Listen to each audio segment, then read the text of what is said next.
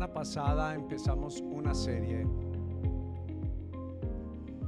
que pertenece a, a una de nuestras tres metas de nuestra formación espiritual. Hemos venido hablando mucho que hay dos clases de formación espiritual. Una, por la información que nos dieron, que es la no intencional. Algo nos capacita, algo nos entrena, algo nos está instruyendo. El sistema, la familia fue un ente, fue nuestro primer centro de discipulado, de entrenamiento. Pero podemos reconocer que aún dentro de la misma iglesia ha faltado ser más intencionales en la formación espiritual. Y como casa hemos tomado una decisión de hacer aprendices para Jesús.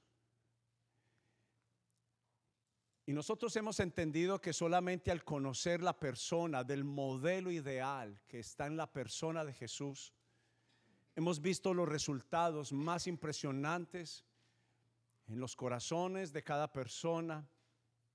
Lo que más le importó a Jesús fue el interior de cada persona, no el exterior. Para Jesús no fue importante lo que a él le aportaban.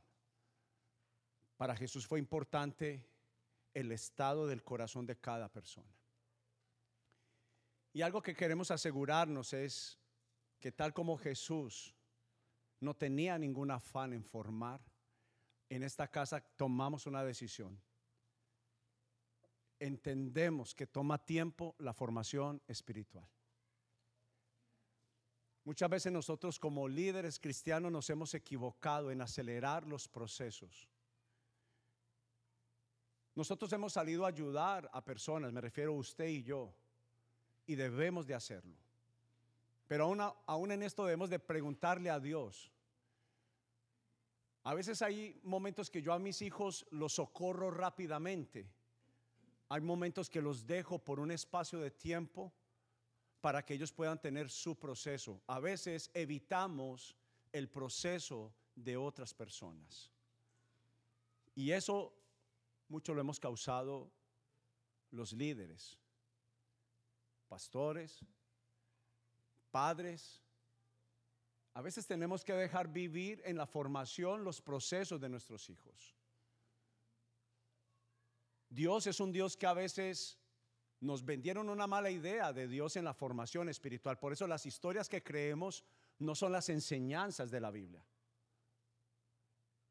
Porque si alguien nos hubiera enseñado, nos hubiera explicado que sí íbamos a tener momentos donde Dios se iba, y yo no sé si usted sabía que hay una parte de la Biblia que dice que Dios, el escondidijo no salió de, de su amiguito que le enseñó, salió de la Biblia.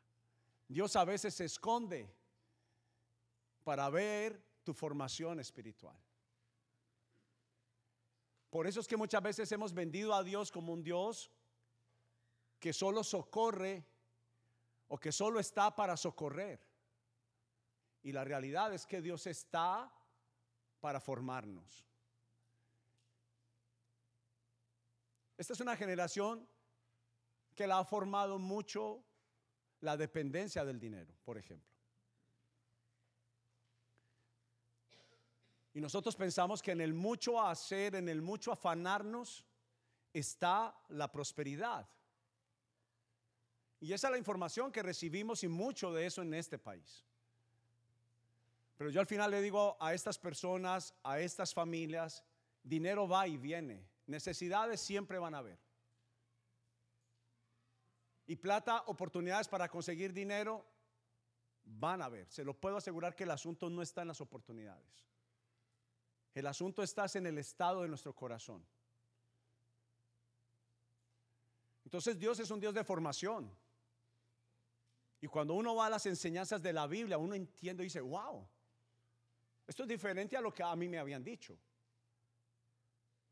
Cuando yo empiezo a conocer las características de Dios ante las características de mi Padre, pueden pasar dos cosas, o me distancio o me acerco a Dios.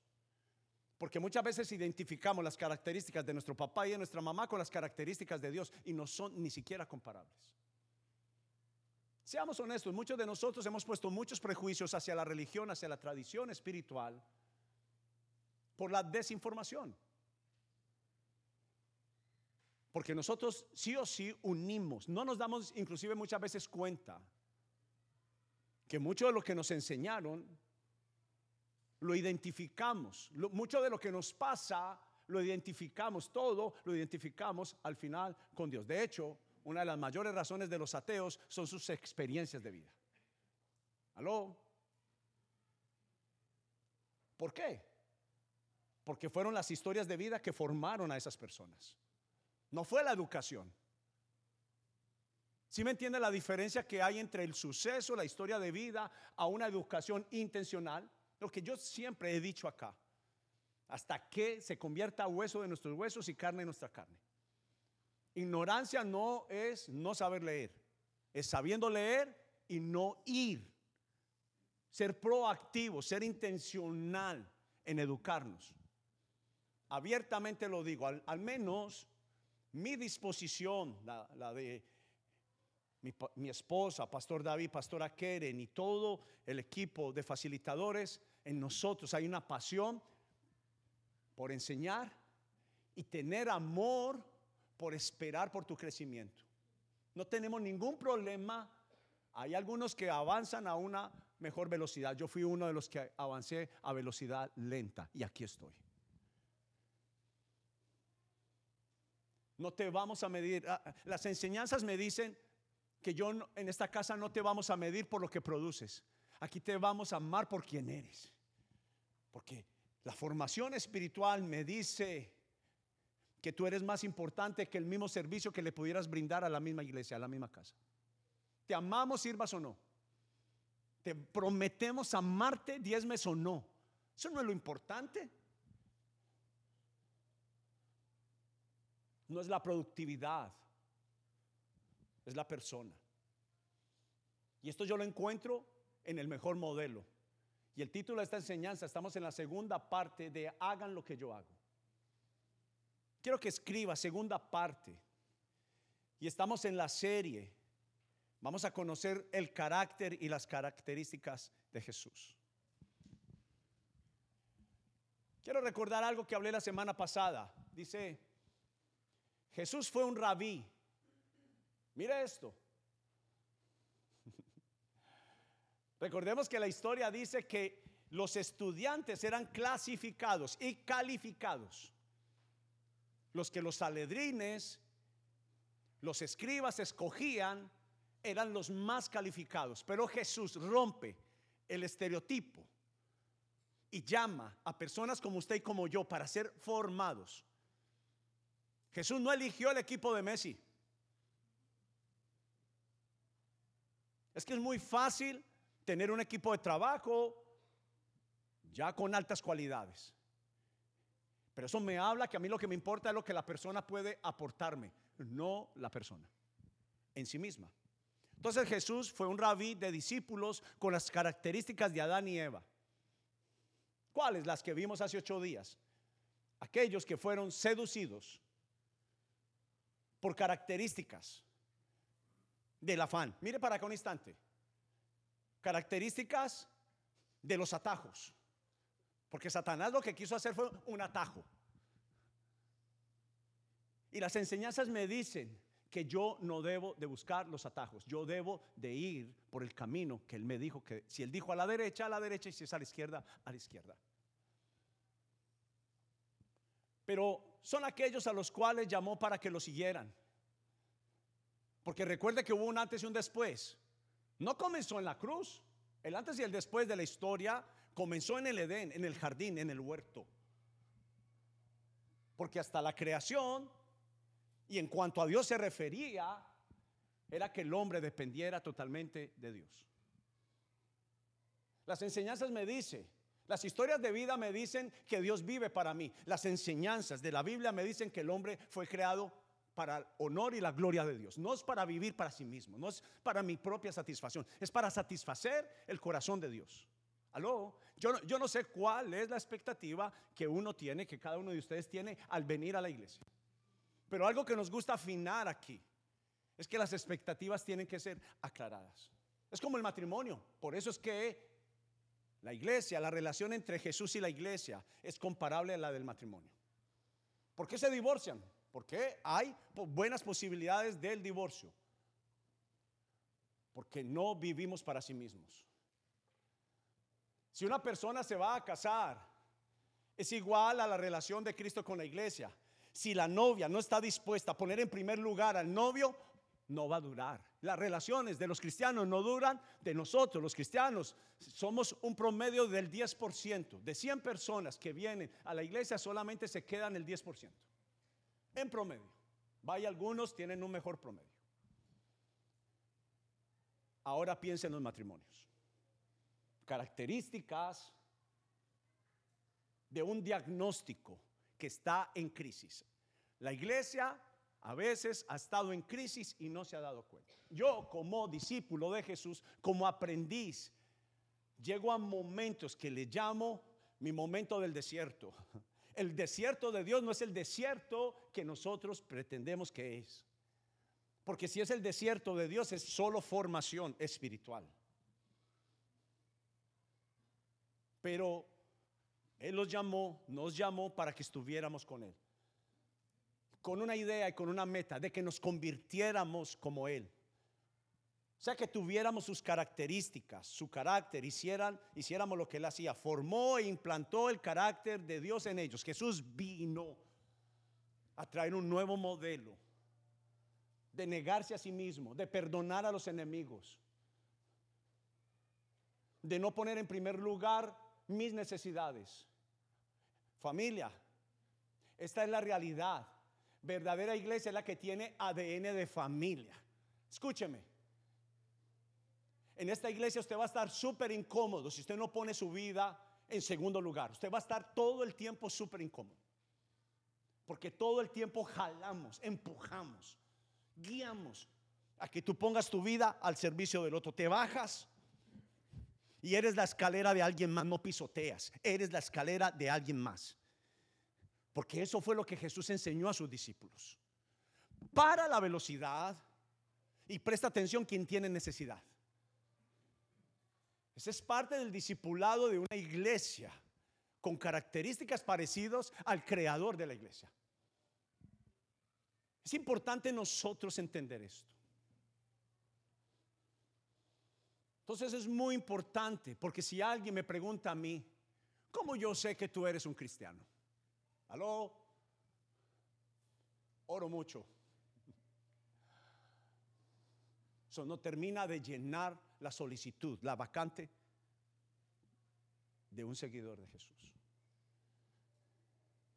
Palabras, predicaciones. Pastor, ¿qué palabra? Y le pregunto el martes o miércoles de qué hablé. Eh, se olvida, a mí me pasa. Un hijo solo recuerda una acción. aló, aló. Es, es un- es- es una realidad de la formación. Va y tu hijo por una buena acción no te la recibe con buena actitud, pero le marcaste el corazón. Para bien. Cuando tú le compres una promesa a uno de tus hijos, tú no solamente dejaste un precedente, formaste. Porque hiciste una acción. Y fue lo que hizo Jesús en ellos. Jesús fue lo que hizo ser. Hablaba y hacía. Él enseñaba y los llevaba a qué? A practicar. ¿Cuál es la formación de la casa? Una enseñanza el domingo y los miércoles practicamos, preguntamos, desarrollamos el manual. Porque la realidad es esa, muchas veces mandamos, te mandamos a ti a que hagas algo y, no sabes cómo. Pero la realidad es que Jesús tomó tiempo para pasar tiempo con ellos. Y ve Diego a la siguiente, por favor. Entonces hacemos cosas que otros hacen porque al final es la clase de vida que nos gustaría tener. Aló, lo que amamos es lo que terminamos haciendo. a lo que le damos prioridad es lo que amamos, seamos honestos, algo. Y, y esta es una serie de poder ayudarnos a hacer un diagnóstico en nuestra vida. Esa es la clase de vida que al final decidimos tener. Por vocación o por omisión. Si no preguntaste, es, ese fue tu problema. Pero a veces preguntar por qué y para qué está bien. Cuando te dicen, haz una acción en los Estados Unidos. Aquí, para los que recién están llegando y van a empezar a manejar, aquí parar es parar. Cuando usted ve el avisito rojo con blanco que dice stop, en nuestros países es dele.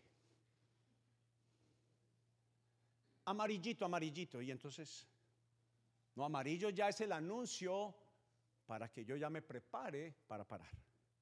Pero, por vocación o por omisión, tenemos características tan similares a los modelos de vida que decidimos seguir e imitar. No todos los que tienen dinero son el mejor modelo a seguir. ¿Aló?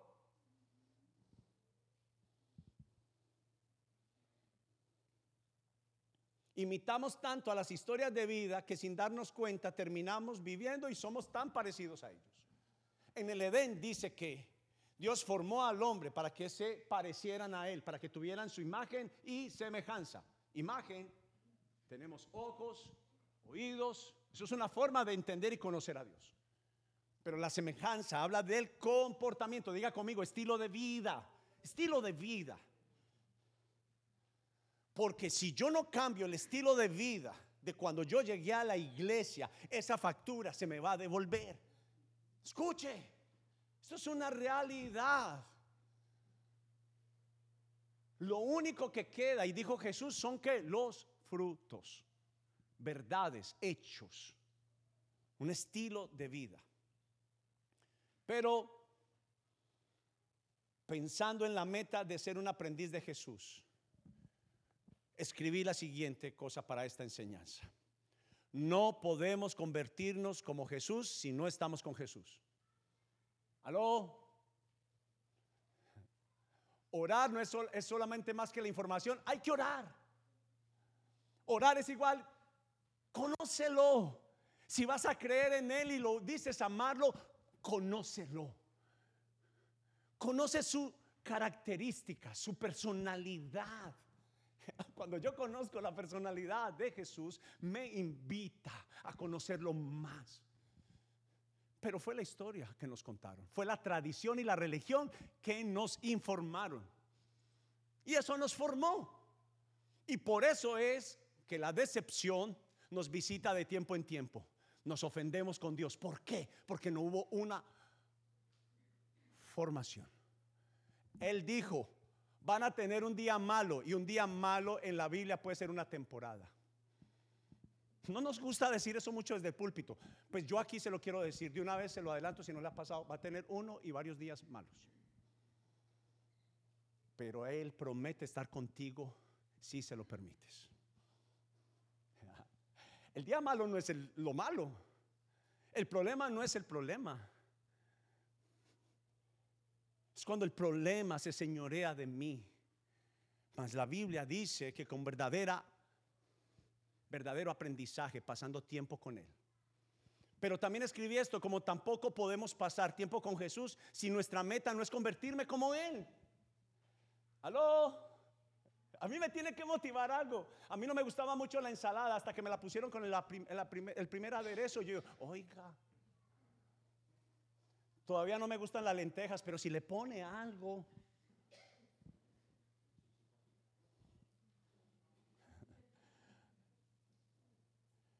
Pero convertirme como Jesús es tener sus características. Una vez más, quiero volver a hablar de las características. Porque si me preguntan, sí, ¿lo amas? Sí. ¿Crees en Él? Sí. ¿Y quién es Él? Lo hemos hablado de alguien que tiene una palabra que queda mal y ni te metas con él, si una característica y no paga. Mm. Le debe a todo el mundo. Señor, ¿usted sabe dónde queda la calle Azusa? Sí, usted ve el calvito que está allá, característica. A la izquierda. Pero la pregunta es si conocemos las características de Jesús. Ahora quiero mostrarles, sé que es, yo no sabía que era tan visitado eh, sus, sus redes sociales, no estaba tan consciente. Pero yo sé que usted conoce este personaje, muy conocido especialmente por su suceso de vida. Y Nicky Vujicic es alguien que yo sé que usted sabe y ha escuchado y al menos usted en alguna parte de la televisión lo ha visto, de las redes sociales. Y algunos ya saben algunas de las cosas que le han pasado y voy a mencionarlas, pero las más importantes no son esas, son las características de Nick. Durante su infancia y adolescencia sufrió acoso escolar. Tuvo episodios de depresión e intentos de suicidio. A la edad de 8 años trató de suicidarse. A los 21 años hizo una carrera universitaria graduándose en contabilidad, planificación financiera. Se le prohibió su ingreso a la escuela por su discapacidad. Nick es nadador, pintor, paracaidista, orador motivacional y más que nada un luchador que ya ha ganado todo, casi todo en la vida. Pero este hombre le ha hablado casi alrededor de más de 200 millones de personas de Jesucristo. ¿Cuántos inválidos del alma y del corazón visitan las iglesias cristianas? Pero la enseñanza fue una respuesta sin importar el cómo de sus necesidades. Hemos ofrecido una formación errónea y equivocada dentro de la iglesia.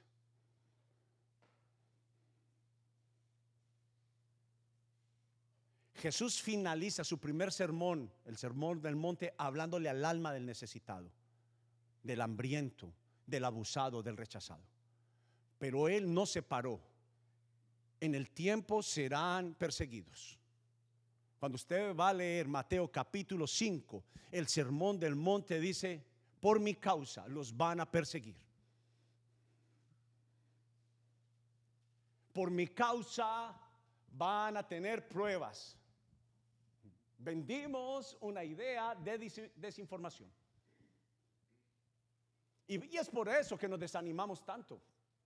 Pero este hombre tiene características para haberle dicho a Dios, no, gracias.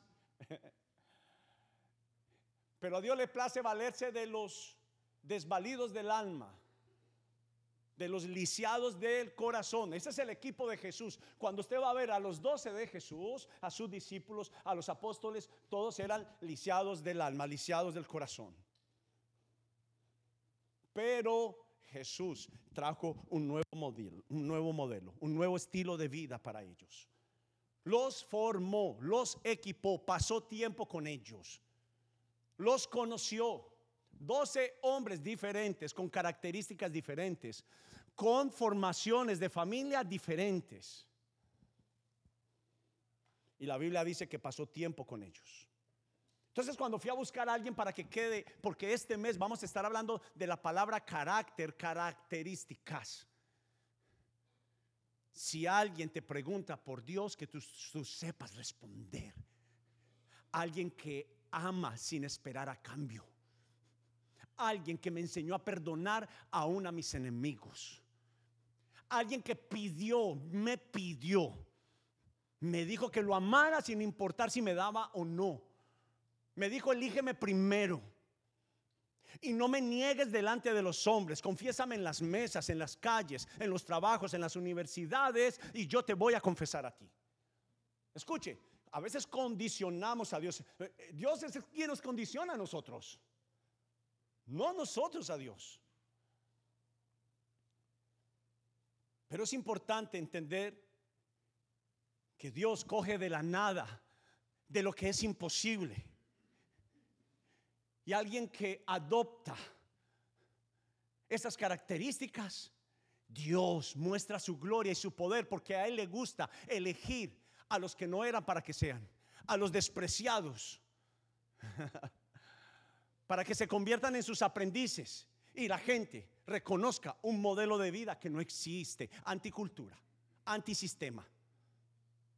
Una vez más, el sistema te dice, ve que luego miras cómo pagas. No, no, no. La Biblia, Jesús dijo, muchos han hecho así. Empiezan a edificar su construcción de vida.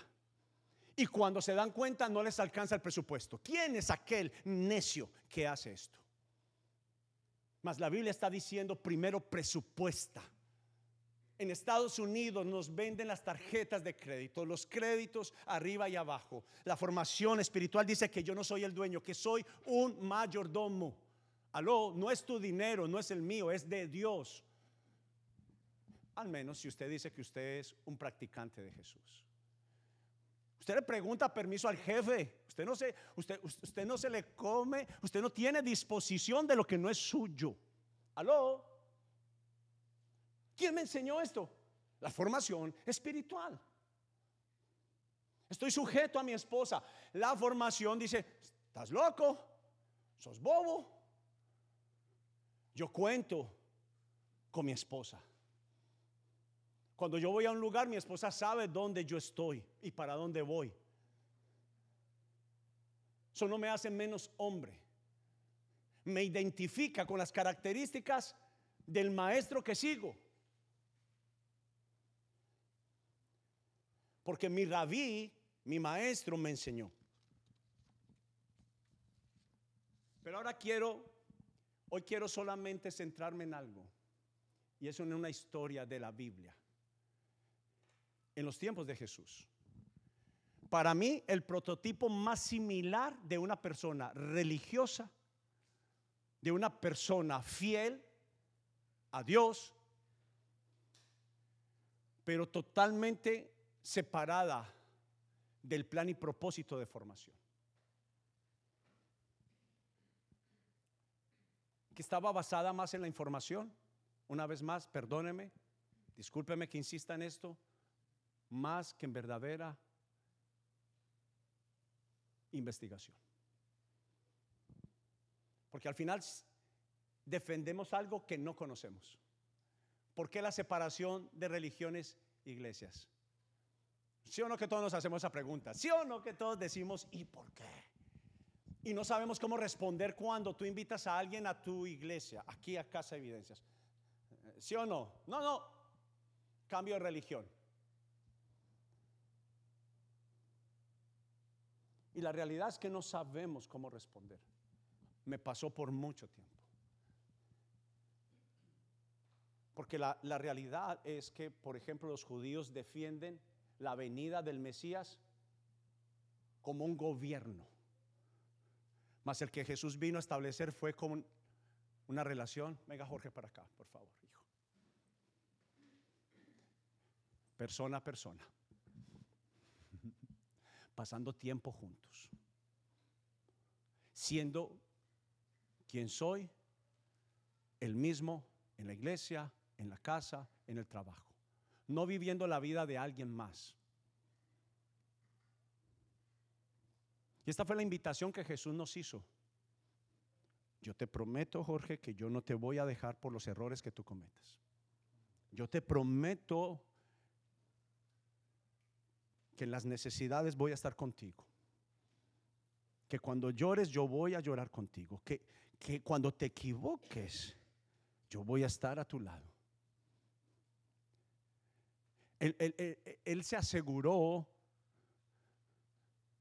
que podía contar con él. A veces decimos, sí, primero Dios. A, mí a veces me da un cosquillo como de, rascarme las orejas cuando alguien dice primero Dios. Yo, yo, perdóneme, yo a veces digo seguro, porque si es primero Dios, estás caminando con Él. Y estás viviendo la forma que Él nos pide que vivamos. Y el tiempo de la formación de Jorge y el mío ha tomado años. Pero como a mí me dijeron rápido, fallé. ¿Cuántos de nosotros nos frustramos porque nos empujaron a que fuera rápido? ¿Sí o no? Hágale. El sistema nos empujó. Pero algo que yo puedo abrazar a Jorge, mirarnos juntos y decirle, Jorge, nos parecemos en tantas cosas.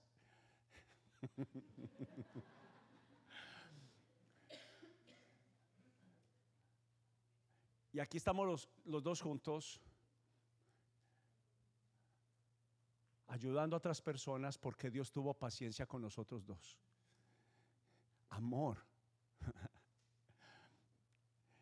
Y por eso pastoreamos y somos papás de otras personas. Por eso damos la vida por Jesús, porque Él no se avergonzó. Inadecuados, Jorge. Inadecuados, ¿sí o no? Sí, amén. Inadecuados. Pero a Él le plació llamarnos. Y eso es lo que Él quiere asegurarse en cada uno de nosotros. Si usted está acá por primera vez o lleva algunas semanas viniendo acá, tenga la plena seguridad que la visión de Jesús, y le pido, por favor, consúltelo, hágame un favor, consulte. No, no es lea la Biblia, consulte. Lo primero que yo le digo a las personas, usted no crea lo primero que yo le digo, por favor, consulte. A mí me gusta cuando alguien me pastor, me explica esto porque no lo entendí. Pastor, yo no, yo no sé si eso está bien. Y yo no me enojo. Va, y cometió un error. Y, me, y me pone a estudiar más. Un aplauso para Jorge, uno de mis hijos.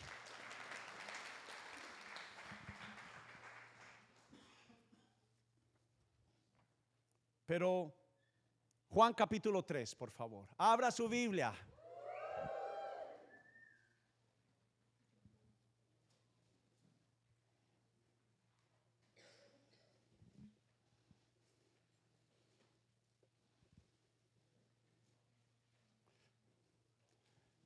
¿Llegó? Si no le espero, tranquilo.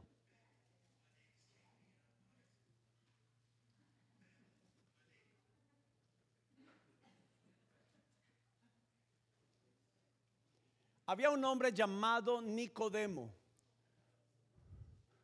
un líder religioso. San Juan capítulo 3, versículo 1 dice, había un hombre llamado Nicodemo, un líder religioso, sea que tenía una característica, líder religioso. De los fariseos, uy, una noche fue a hablar con Jesús, nótese la palabra fue de noche. Rabí, le dijo, todos sabemos que Dios te ha enviado para enseñarnos. ¿Para qué? Diga conmigo, para formarnos. Nicodemo entendió una cosa, que fue enviado a algo muy específico, para enseñar. Las señales milagrosas que hacen son la prueba de que Dios está contigo. Jesús le respondió, te digo la verdad, a menos, aquí, aquí comienza una contradicción del antiguo sistema religioso características que no eran similares y parecidas a las de Dios, que estaban más basadas en un sistema de un país, de un todo y no en una persona. Y el sistema de Dios y de Jesús es en el uno a uno. Tú, Dios amó al mundo, murió por todo el mundo, pero te ama específicamente también a ti, a la persona en el uno a uno. Entonces, versículo 3 dice, Jesús respondió, te digo la verdad, a menos que nazcas de nuevo, no puedes ver el reino de Dios. A menos que veas, a menos que reconozcas el original, no podrás ver. Crees que eres parte, pero no lo eres. Nicodemo estaba siendo confrontado, religioso de religiosos, le estaba diciendo la teoría que creíste por tanto tiempo, no es.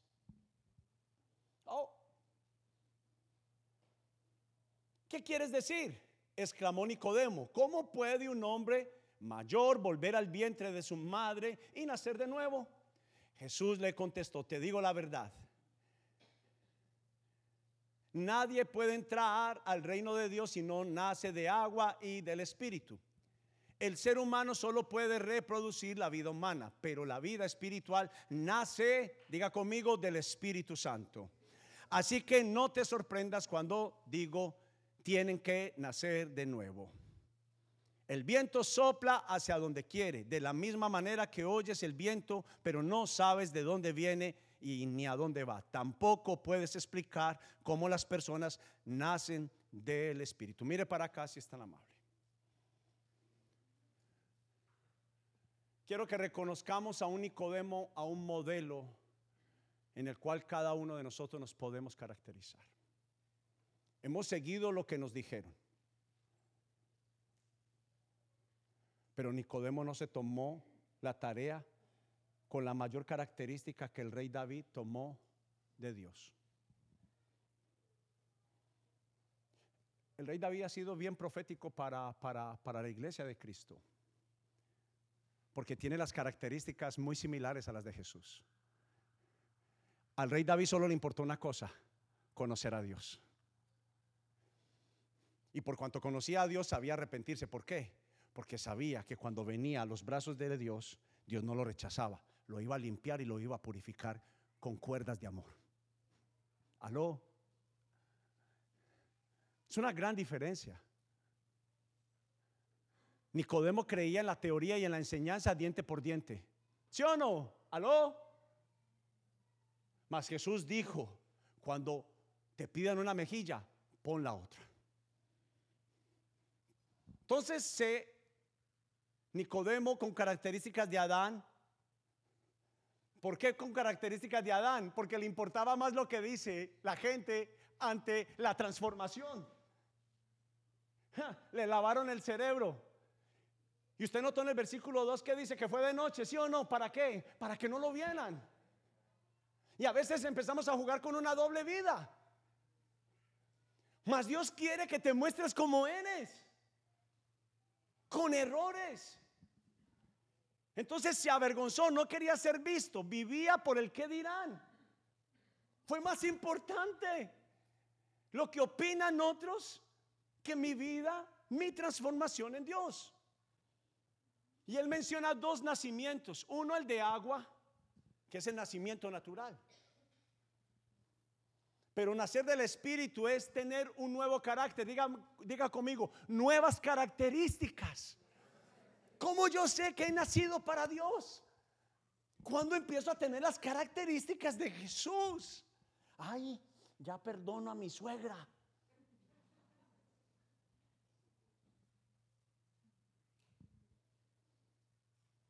Alguien me ha hecho la, pregunta, pastor, escuché que una madre perdonó al asesino de su hijo. Se puede, digo, en sus fuerzas, bajo la concepción humana no se puede, pero bajo el nacimiento del Espíritu Santo se puede lograr. ¿Me entiende? Entonces dice que es un estado de renovación, de transformación. Aquí la llamamos metamorfosis. Es un estado regenerador y transformador dado por el Espíritu Santo. Lo he mencionado acá. Escuche esto, Moisés. ¿Cómo llaman a Moisés la Biblia? Dios, usted se contradice, lo he mencionado acá. ¿Cómo lo llama el hombre más manso de toda la tierra? Dios, perdóname. ¿Acaso no mató? ¿Acaso no mantenía enojado? Pero la Biblia dice que ante el nacimiento de nuevo de Moisés, Moisés en la zarza, fue el momento transformador de Moisés. Pasó de la información a conocer a Dios. Moisés, yo te he llamado para que dejes de tener las características que Egipto te dio, para que ahora tengas las mías y te haré el líder salvador de una nación.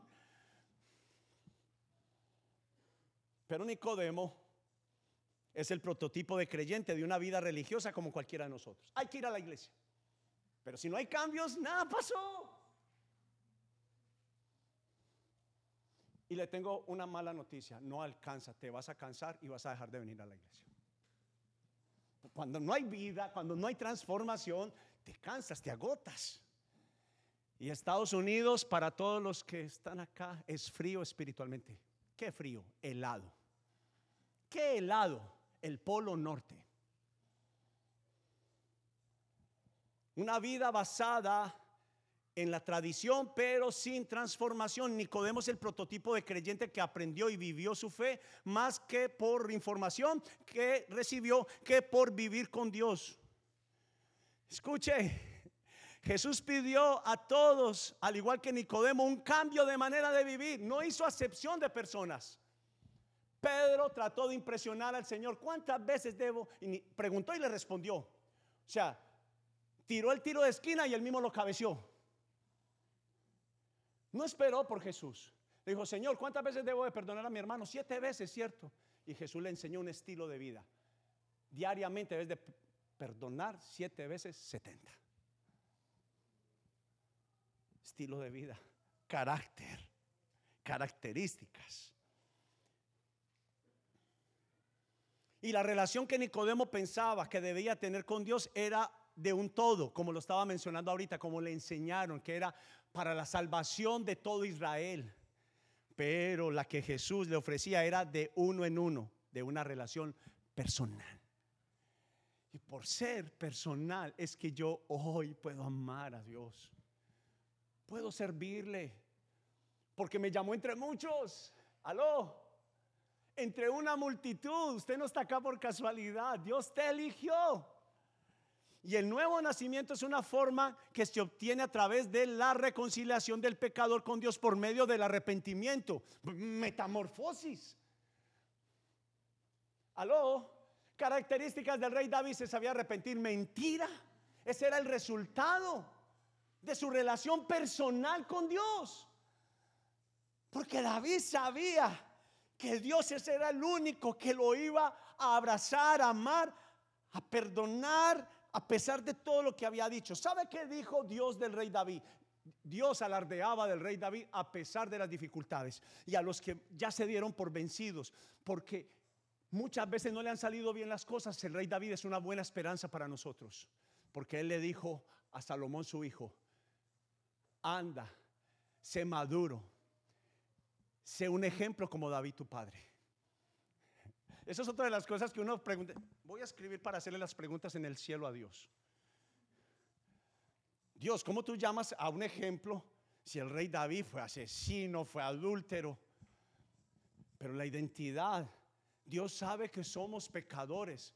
Ahora bien, el rey David no tenía el ciclo que sí produce el juicio de Dios. Dios detesta el pecado pero ama al pecador. Pero Dios lo que no quiere en ninguna forma es que tú y yo practiquemos vivir al pecado una y otra vez, le damos la vuelta una y otra vez. Vivimos alrededor del pecado y Jesús está diciendo, salte, ahora vive alrededor mío, pasa tiempo conmigo, te enseñaré la manera de pensar, te enseñaré la manera de obrar te enseñaré a bendecir, te enseñaré a construir un reino que no es de este mundo, que las medallas no se entregan en la tierra, se entregan en el cielo. A los fieles, a los que esperan en mí, a los que se mantienen firmes ante la presión, en el cielo les daré una corona incorruptible. Pero como yo quiero las medallas aquí en la tierra, entonces estamos en el lugar equivocado.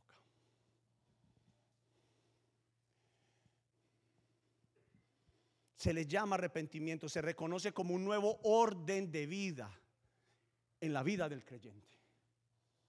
Y toma tiempo. Levante la mano las mamás. Su parto fue corto y sin dolor.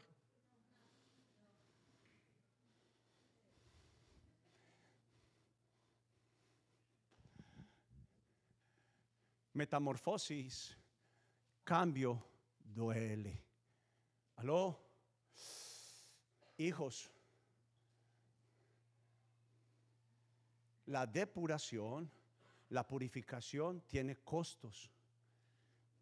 Y digamos que a usted se le, se le impregnó una astilla y nunca se la pudo sacar. Usted sabe que hay gente que inclusive entiendo que tiene hasta una bala todavía dentro de su cuerpo. Cualquier cosa que no sea de su cuerpo es un objeto extra de su cuerpo y, molesta. Pero uno se acostumbra, el religioso se acostumbra a quedarse con ese objeto adentro. Entonces Jesús llama la prueba, eh, a lo que nosotros llamamos la prueba, el desierto. Dios se olvidó de mí. Dios no es Dios. Dios dice, metamorfosis. Si me dejas, yo voy a quitar esa astilla, pero le, pido por favor, no crean lo que yo le estoy diciendo, vaya e investigue. Va a ser paso a paso. Usted quiere que salga rápido, pero ¿sabe qué va a pasar cuando Él la saca rápido? Nos olvidamos rápido también. Yo a decirle que levante la mano, pero primero escúcheme y luego levanta la mano y dice, sí, sí, yo soy de esos. Somos malagradecidos. Hay una tendencia de ser gente que le falta gratitud. Una de las teorías que nos enseñaron en nuestras tradiciones era ir ante la iglesia tradicional más conocida, para prometer algo y luego irlo a cumplir. Hijos, y después, entonces no hay más Cristo, no hay más cruz, no hay más de vivir para Dios primero. Pero Jesús dejó claro que sin el nuevo nacimiento no lo podremos hacer. Usted se va a cansar. Y en Estados Unidos, donde todo es facilista, junto con mi esposa tomamos una decisión. Vamos a hablar el Evangelio antisistema, anticultura. Una vez más, no vamos a hacer una segunda reunión para que usted pueda trabajar los domingos. No, no, no.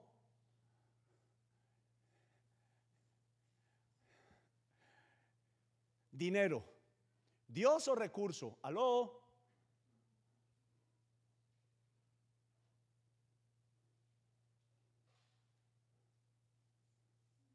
Porque amarás al uno y odiarás al otro. Claro, cuando usted empieza a amar el dinero, hijos, no más hipocresía, perdóneme.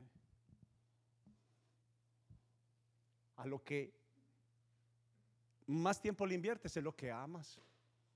Cuando hay una elección entre una responsabilidad, pero esa responsabilidad tú decides, puede ser el lunes, puede ser el miércoles, puede ser el sábado, pero ¿por qué es el domingo? ¿Aló? Formación espiritual.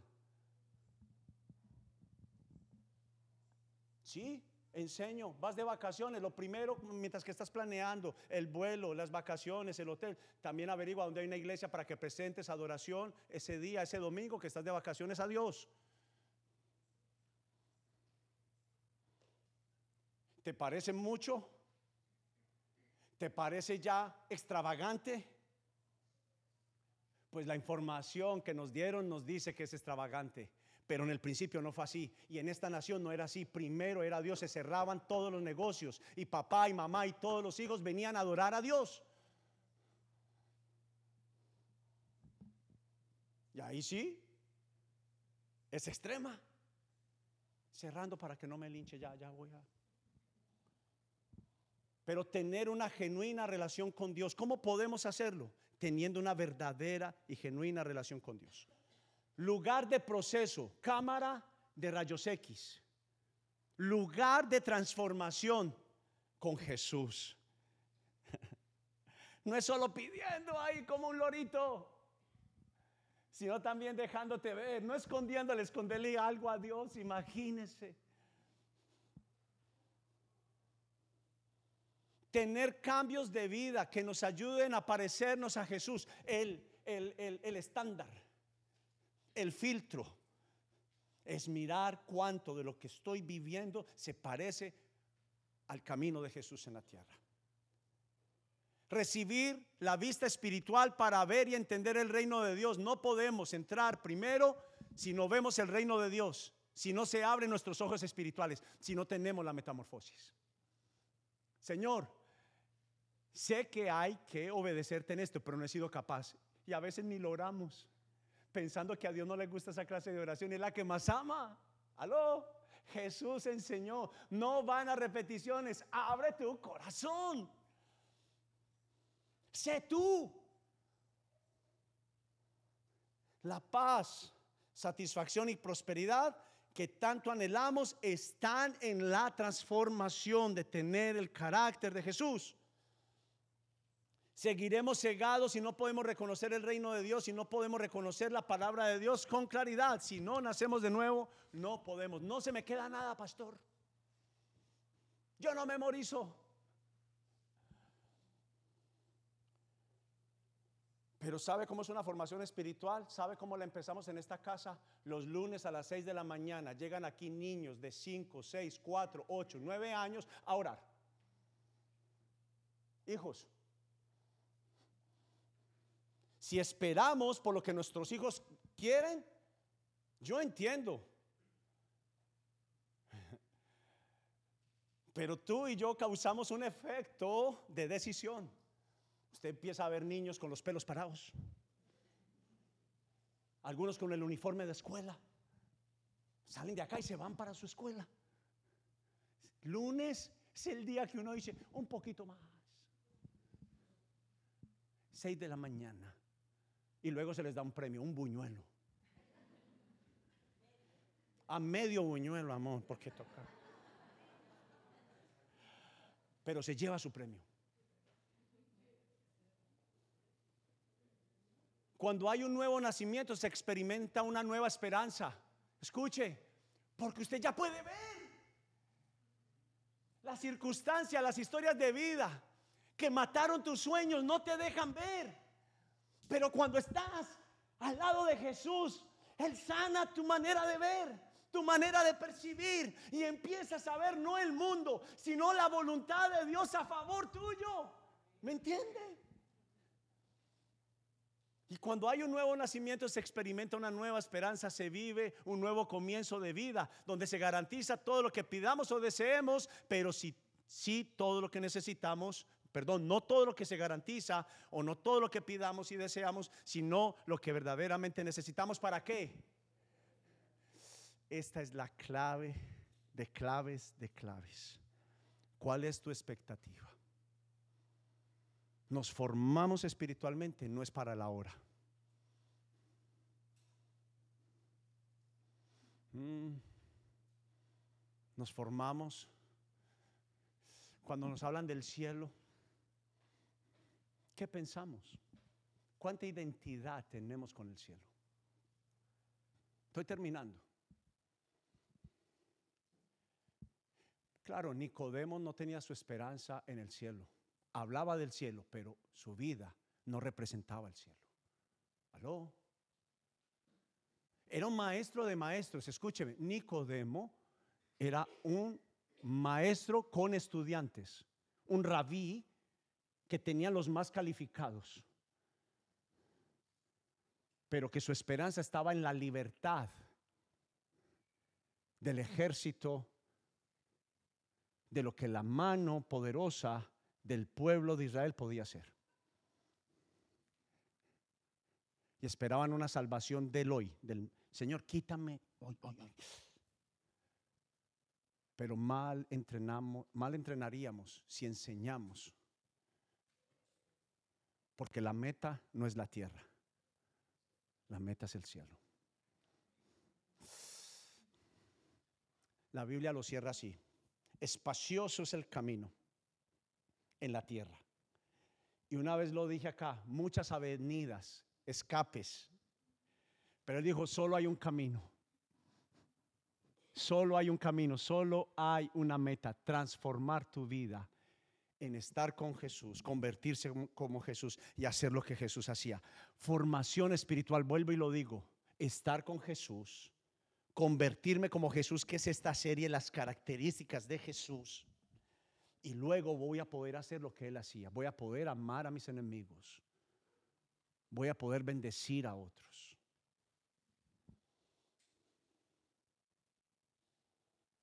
Pero cuando hay un nuevo nacimiento se experimenta una nueva esperanza, se vive un nuevo comienzo de vida.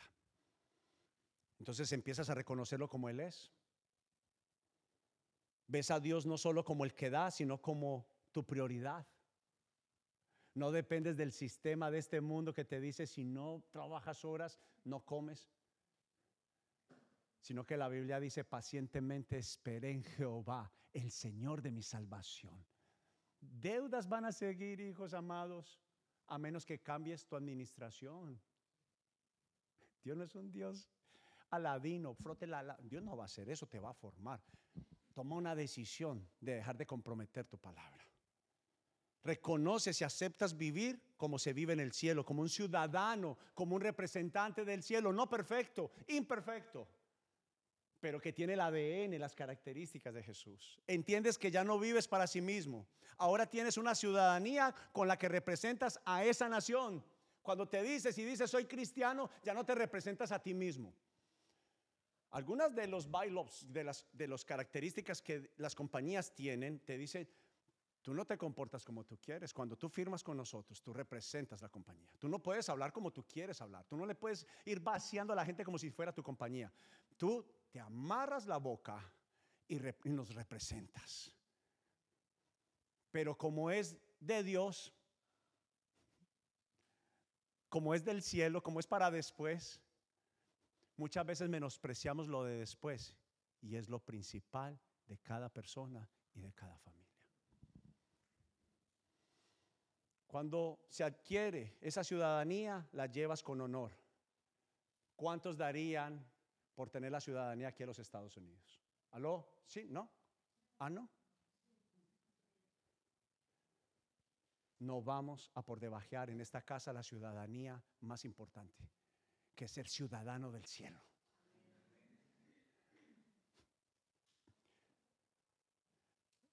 La ciudadanía del cielo dice es que no paramos de amar a nuestro Dios.